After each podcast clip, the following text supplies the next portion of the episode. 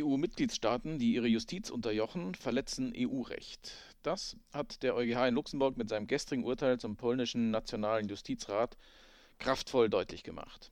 Die PIS-Regierung in Polen darf nicht einfach den Rechtsbehelf gegen Entscheidungen des von ihr kontrollierten Justizrats mit einem gesetzgeberischen Federstrich abschaffen.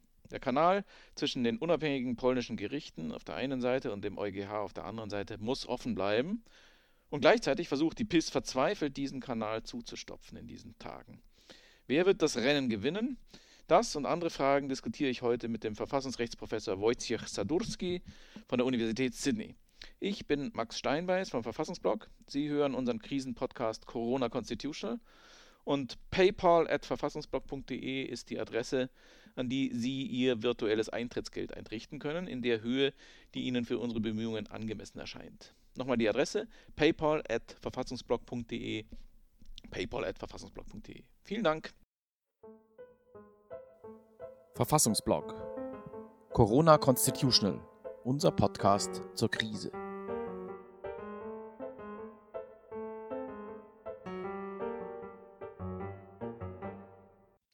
A very warm welcome to Wojciech Sadurski, um, who is actually the first person to have been twice on this podcast, um, uh, which is great. Um, um and we are going to talk about the yesterday's um, decision of the European Court uh, of Justice in Luxembourg, which has issued another important verdict about judicial independence and the rule of law in Poland. Um, five judges have been eligible for the bench of the Polish uh, Supreme Court, uh, and they have been passed over by the National Council of the Judiciary. And they had appealed against that decision, and the Supreme Administrative Court had referred a number of questions about that body um, to the ECJ, about its setup and about uh, the way um, um, uh, uh people can appeal against its decisions. Um, now, what, in a nutshell, were these concerns, and, and and what did the ECJ have to say about them, and why does it does it make a difference? Well, first of all, thank you, Max, for having me on this podcast. It's a great pleasure. Uh, all the more so since we are talking uh, today at an extremely important judgment, which was handed down yesterday. So, in a nutshell, to put it most briefly, uh, the Court of Justice has advised the referring court to consider whether exempting by a statute of an important part of judicial selection to the Supreme Court from judicial control or judicial review is consistent with the uh, EU principles of judicial independence. And of course, the implication is it's not. So the uh, Court of Justice gave a very important Polish court, the National Court, the National Administrative Court, uh, or Supreme Administrative Court, depending on how you translate it, are a very important tool to invalidate or to set aside an invention by the uh, ruling government, which basically allowed it to select judges uh, to the Supreme Court in a matter which is totally outside any administrative remedy. Sorry, administrative review remedy, uh, which is fundamentally inconsistent with the principles of the rule of law as adopted as a general standard for member states of the European Union. So basically, um, what the gov- what the PiS government has tried to do um, was to take away from the administrative courts the, the possibility to actually review these this kind of decisions about judicial uh, appointments at all, and thus to refer questions about them to the European Court of Justice. Is that correct? Exactly. Uh, it all goes back to three years ago, to uh, the years of 2017-19 when the uh, PiS government, PiS being Polish acronym for Law and Justice Party, uh, decided to fully capture the Supreme Court. And in the process, it has successfully, from its point of view, captured the National Council of Judiciary, which is a central body deciding about judicial appointments. While formally speaking, the very final act of judicial appointment is a prerogative of the president, and his decision is not reviewable. Uh, the crucial part of the procedure is a recommendation by the National Council of Judiciary. Now, the National Council of Judiciary has been captured by the uh, Law and Justice Party in an extremely disingenuous way, which, by the way, is well described and condemned in yesterday's judgment. Uh, that is by discontinuing the lawful term of office of previous members of the council and setting up a new council fully appointed by the parliamentary majority, not by peers, not by judges, but by parliamentary majority. So the ruling party, de facto, the leader of the ruling party, has the last word on the appointments to the National Council of Judiciary. Now, having this National Council of Judiciary uh, fully dependent on the ruling party, the party decided to get on with the appointments to the Supreme Court, which is very important because it's a top court in the country. It has been top independent court after capture of the Constitutional Court. And it is a court which, among other things, decides about the lawfulness of elections. So for the for the for the ruling elite, it it was and still is to some extent the uh, almost the last judicial body in the country which did not control fully. So they have introduced a new law about the procedure for judicial selection, which effectively denied those judges who were negatively assessed in the process of selection any right to appeal from this negative uh, decision.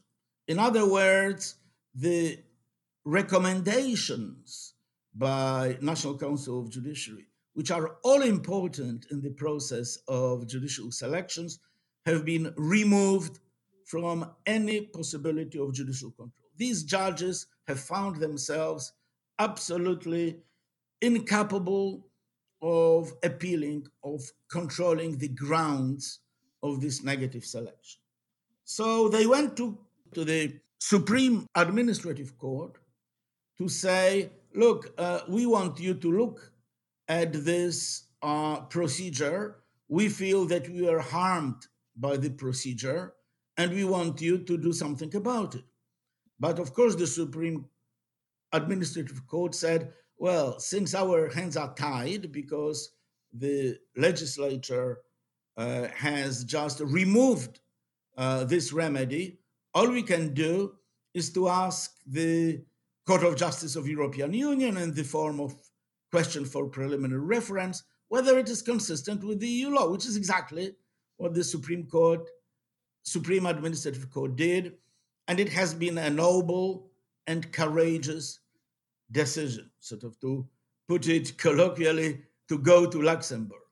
And in the end, the end of this part of the judicial saga about judicial appointments has been concluded yesterday. Now, let me, before I move on to the substance, uh, let me make, Max, two uh, important caveats. First, I believe that while I applaud the judgment of the Court of Justice, I really regret that the Court of Justice has taken so much time to hand it down. A year and a half, nearly two years. Uh, the letter of reference, preliminary reference was formulated by Polish court in June 2019. Why did it take Luxembourg judges nearly two years to decide on this case? Well, there is such a thing as expedited uh, procedure, uh, but the Court of Justice in Luxembourg, for reasons best known to itself, has decided to reject a motion for expedited procedure, I think it was a mistake. It has given very formulaic and non convincing reasons for it in a judgment. It said that it is because the case is, quote, sensitive and complex, unquote. Okay, sensitive it is, like almost everything that comes to Luxembourg. Complex it is not.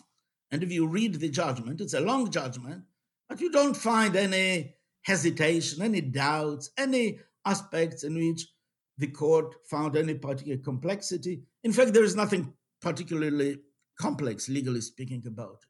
And of course, uh, the fact that uh, it was done so late has allowed Polish government to further destroy any shreds of independence of the Supreme Court and to create certain fait accompli on the ground, which we may discuss later if you wish. But that's the first point. I think expedited procedure should have been used and it hasn't. And the second point is, as some of our listeners may not exactly know, uh, yesterday's judgment belong, belongs to a very special genre of the uh, judicial decisions in Luxembourg. And these are judgments in the course of answering questions for preliminary reference. So that means, to put it simply, these judgments by themselves do not create any particular new legal situation on the ground. I mean, they do not invalidate anything by themselves. They do not say this was inconsistent with the EU law. They are formulated in a conditional way. If a referring court comes to a conclusion that X, then it has to conclude that Y. So it it's sort of its rhetoric, if you like, its legal language is in the form of an advice and guidance to the referring court, which means that really the last word on that issue will be will belong to the Supreme Court, Supreme Administrative Court. Now the ball is in their courtyard, and they have to do something about it. But they have a very powerful legal resource in the form of the judgment of the Court of Justice. And even though, I repeat, it is formally speaking uh, articulated in a conditional way, should the referring court decide or determine this, then it must use this particular standard. De facto, it uh, makes some extremely important pronouncements, which I'm very happy to go over with you now. Right. Um, the the Supreme Administrative Court, um, though, is uh, um, also um, not yet as much under the thumb of PiS as other parts of the judiciary. Right.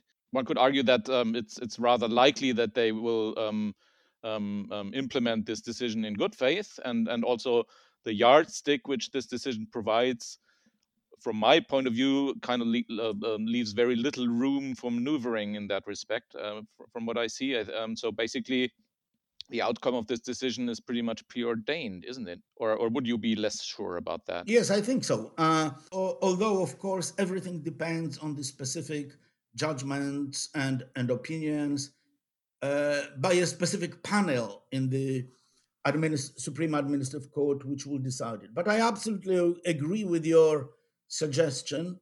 Uh, from my point of view, the outcome is preordained, and the outcome should be that the selection of judges, all the Supreme Court judges who have been selected under the new procedure outside any judicial review, is invalid.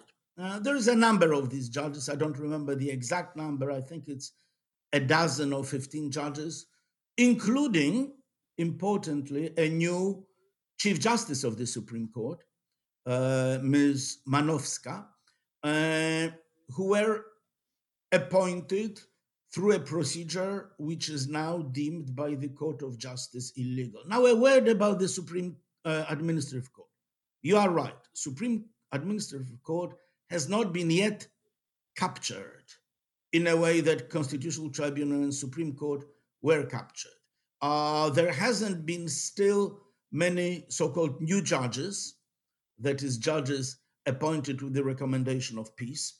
On the other hand, so far, except for the letter of preliminary reference, which we've been just talking about, the court has been relatively cautious or prudent, which is my gentle, uh, sort of like delicate way of saying that it hasn't really be shown any particular courage in opposing the uh, uh, dismantling of the rule of law.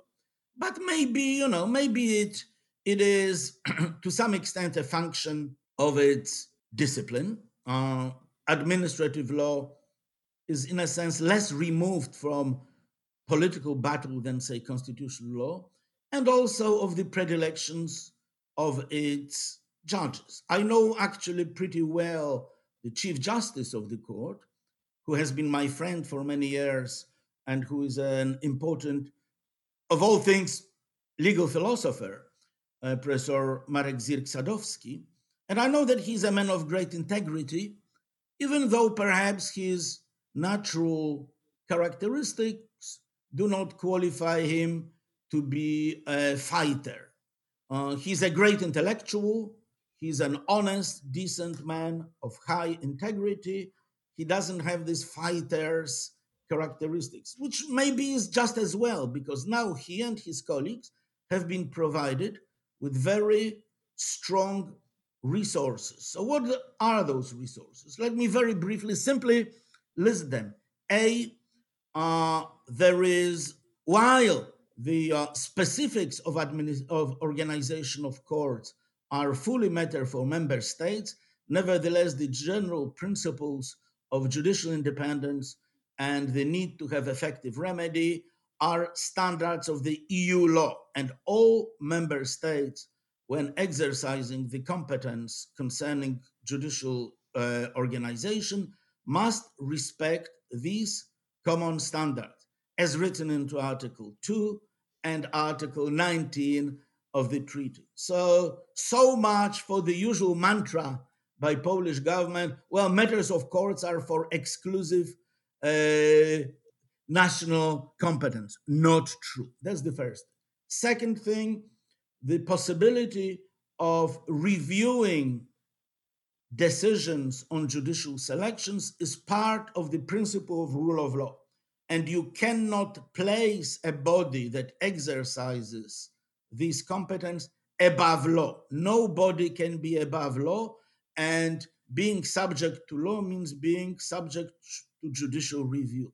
Three, National Council of Judiciary ha- has been in Poland, has been set up in a way which raises very serious doubts as to its independence. There are at least five or six paragraphs in the judgment of yesterday, which, while without actually putting it in so many words, says there are very serious, many doubts, not just about one aspect of it, several aspects of it, which have to be taken contextually and systematically, which suggests that this may not be a body having judicial independence. And the last point, which I found enormously important a member state must never remove a possibility from judges of any rank in its uh, system from addressing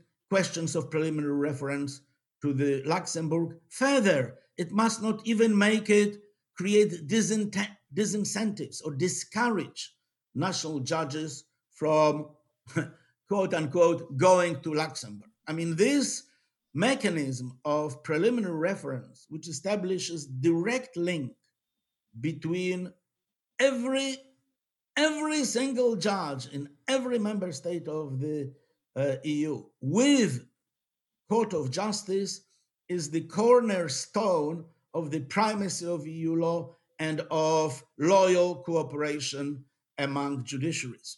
And we know that this is precisely what the law, so called muzzle law, in Poland has done. It created sanctions and penalties for judges for asking questions to the Luxembourg. Now, if we put all these four points, which I have just listed together, then I think even though they are articulated in a somewhat conditional sense for reasons I mentioned before. This is a powerful, the most powerful so far indictment by the Court of Justice of all these actions of dismantling the structures of the rule of law in Poland so far. Mm. You mentioned the, the the factor of time before, and things have deteriorated in, in a big way um, um, during the last months in Poland. Uh, the muzzle law being the principal factor uh, in it. Um, and uh, now the, the ECJ has very much stressed the importance of national courts for upholding EU law and, and, and, and, referring questions to Luxembourg. But, but given the speed of the Polish government in creating facts and, and subjugating the judiciary, how much longer do you think that trust in the Polish judiciary will be warranted at all?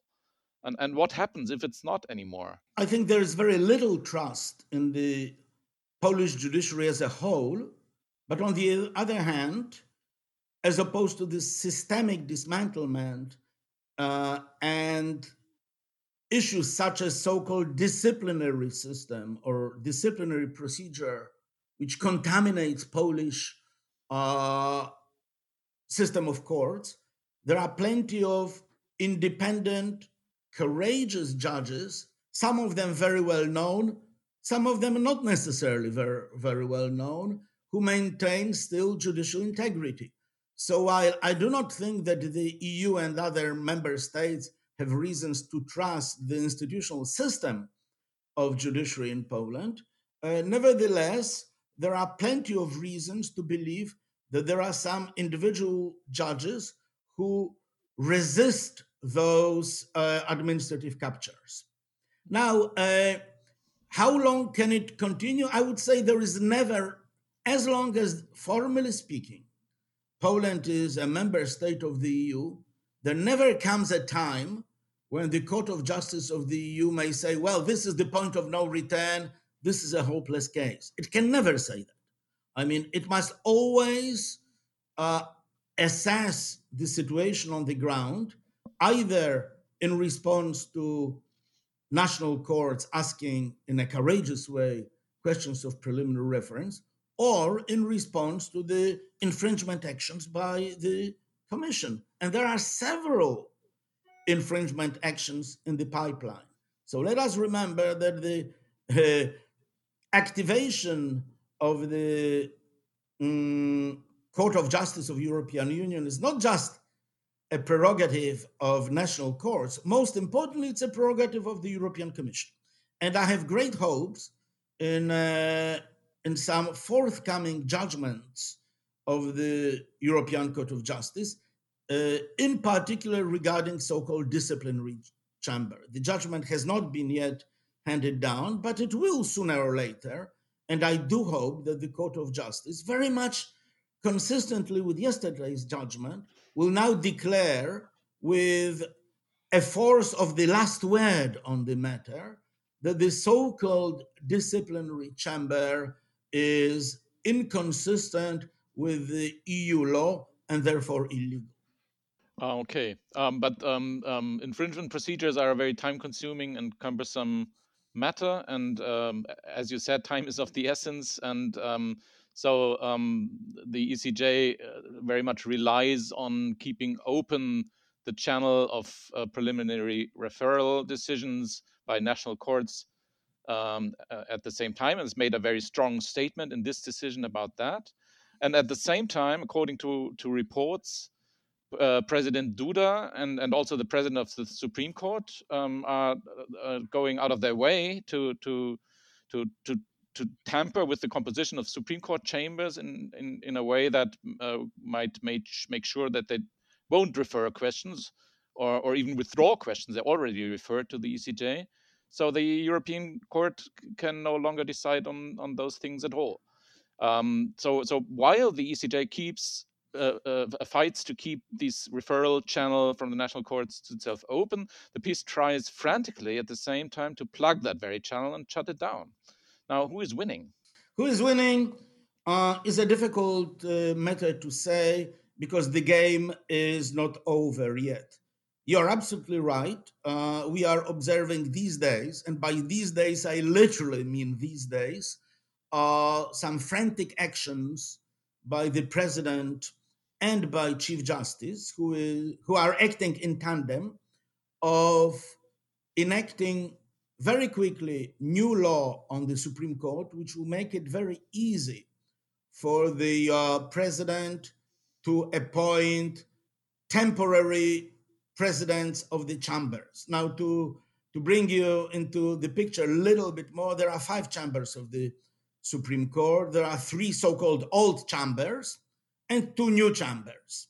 Two new chambers, let's forget about it. They are illegal, in my view, although they are behaving as if they were acting. But there's very little that we, uh, proponents of the rule of law, can do other than hope that the Court of Justice of the European Court, in response to infringement actions, will declare them illegal. And then, of course, we'll see what the government in Poland will do. But then there are three other chambers, so called old chambers, civil law, criminal law, and labor law chambers, which still have a majority of quote unquote old judges. So each of them have now some quote unquote new judges, that is PiS supported judges, but they still have majorities of old judges. Unfortunately, the term of office of presidents of these chambers will be uh, will expire soon, and that will be an opportunity for the president and his loyal Chief Justice of the Supreme Court as a whole to appoint their presidents. Now, presidents of chambers have tremendous power, in particular, two.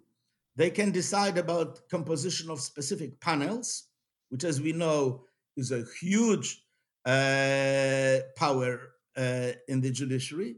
And B, they can decide about addressing questions to the of preliminary reference to Luxembourg. If the president gets his pre- president of Poland, if he gets his presidents of these chambers, he will be able to effectively undermine any independence of these chambers, even if they still, formally speaking, will have majority of all judges. That's the that's the story. That's the explanation of what is going on now. So it is true that if their plans, I would say, satanic plans uh, come to fruition, they will be able to disable Supreme Court of Poland to a very high degree. Uh, now, whether they will be able to do it, uh, to some extent, depends on how quickly the parliament will proceed on it. Let's not forget that the higher chamber of the parliament, that is the Senate, is not fully controlled by PiS now. But I assume that sooner or later, because the Senate cannot fully veto a particular law, it may only prolong deliberation, uh, that the president and the uh, chief justice will manage to get this law passed through. That means that the president will be able to appoint his temporary presidents and who will then operate the election of permanent presidents by making sure that the candidates which are submitted to the president, and each chamber should submit three candidates, will include at least one loyal, quote unquote, judge, one new judge, and that will basically complete the uh, capture of the Supreme Court, even if three old chambers will still include a number of old judges. So, what happens then? I would say, well, there are still some aspects of hope. One aspect of hope is that there will be some judges of the lower courts who, notwithstanding legal sanctions, will address questions of preliminary reference. We will still have the national the Supreme Court, Administrative Court, about which we had spoken earlier a lot, which is largely independent. And of course, the Commission will be able to take on itself the main burden of activating Court of Justice of the EU by its infringement actions. And although he cannot ask preliminary uh, any preliminary questions. Nevertheless, he can appear as he did yesterday in, in the judgment of yesterday before uh, Court of Justice. We still have a fully independent ombudsman, and no one knows when his term will de facto expire uh, because uh, there is a standstill uh, between the lower and higher chamber of the parliament about electing successor to Professor Bodnar. Uh, that's the landscape of uh, independence of the judiciary in Poland in a nutshell. Right. What about another body of adjudication in that landscape, um, which we haven't talked about yet? Uh, the so-called Constitutional Court, Constitutional Tribunal, which is basically a minion of the uh, PiS Party by now.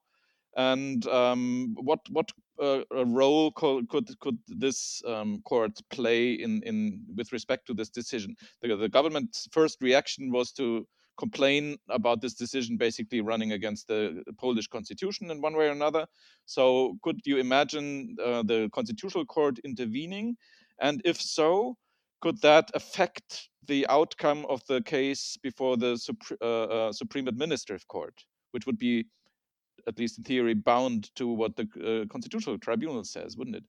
My answers to your questions are yes and no.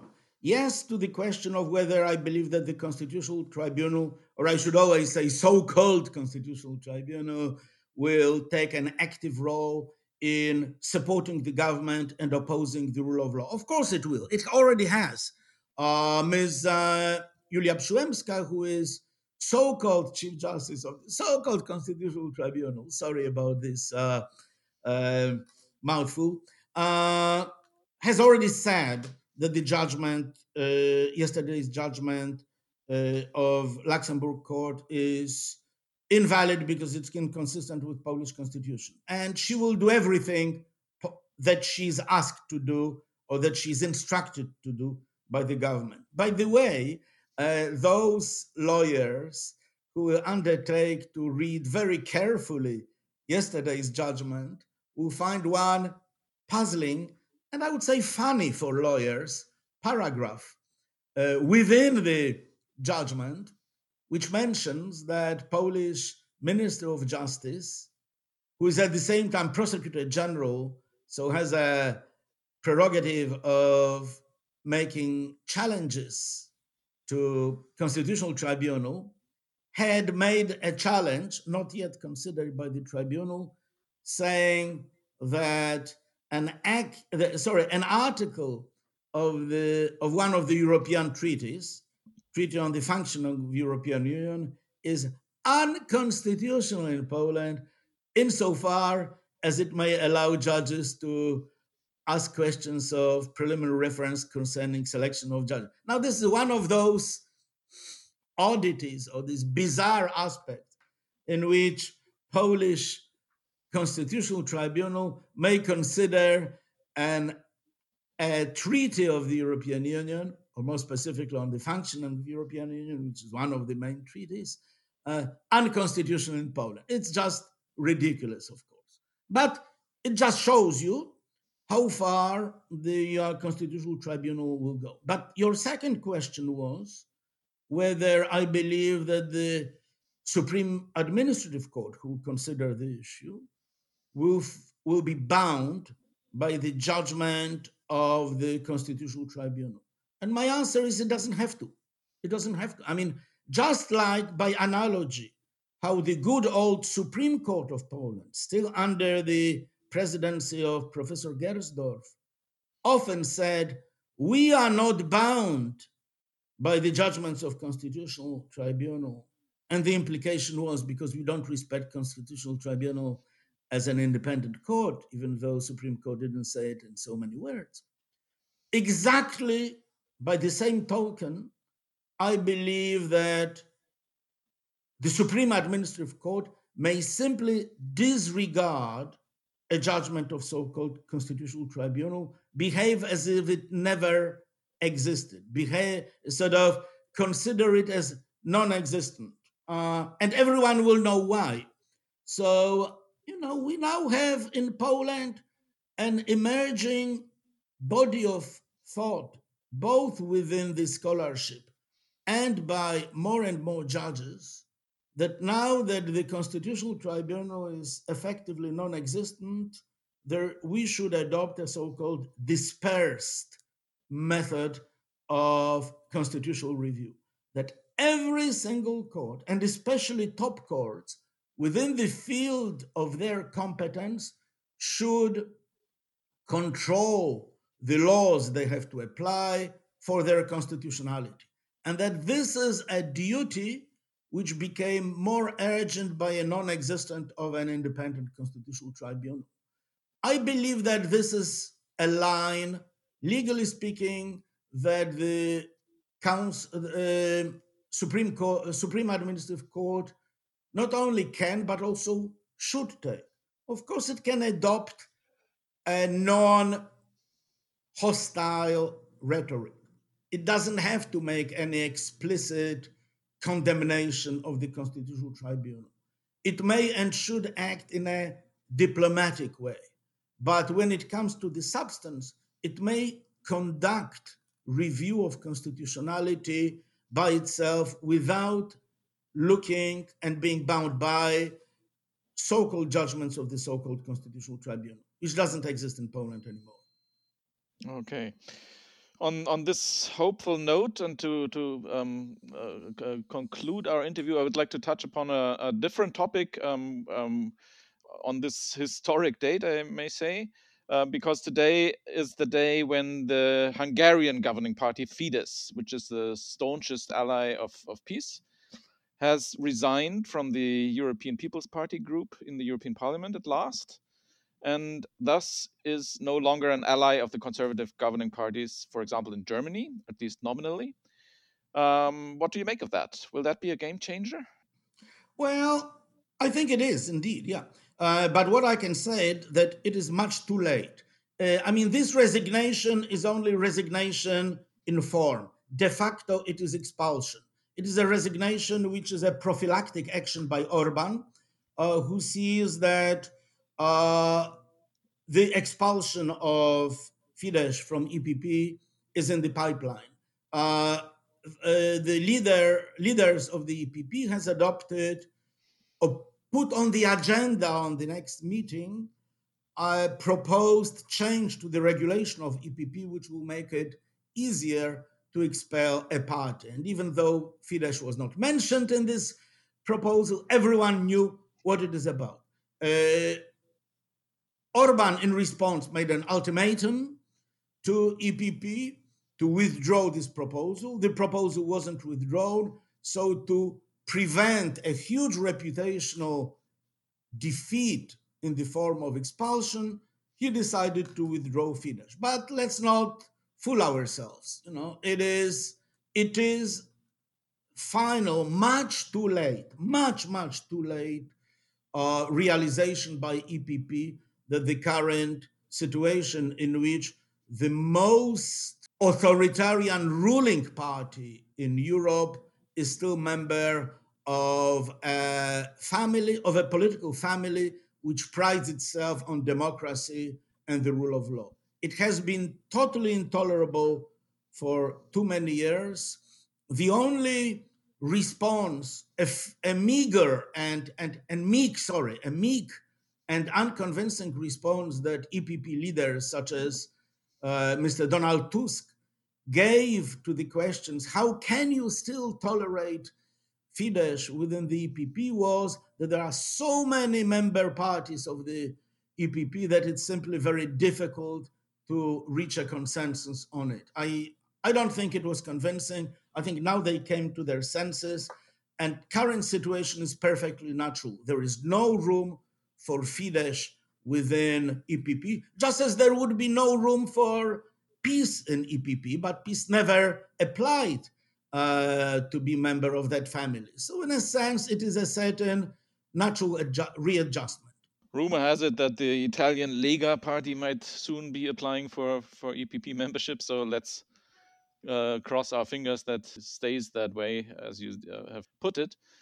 Um, thank you very much. This was tremendously interesting, I think. Um, I hope we will have the opportunity to have a third time talking on this podcast. Thank you, Max, and it's always a great pleasure. Okay, have a nice day and thanks again.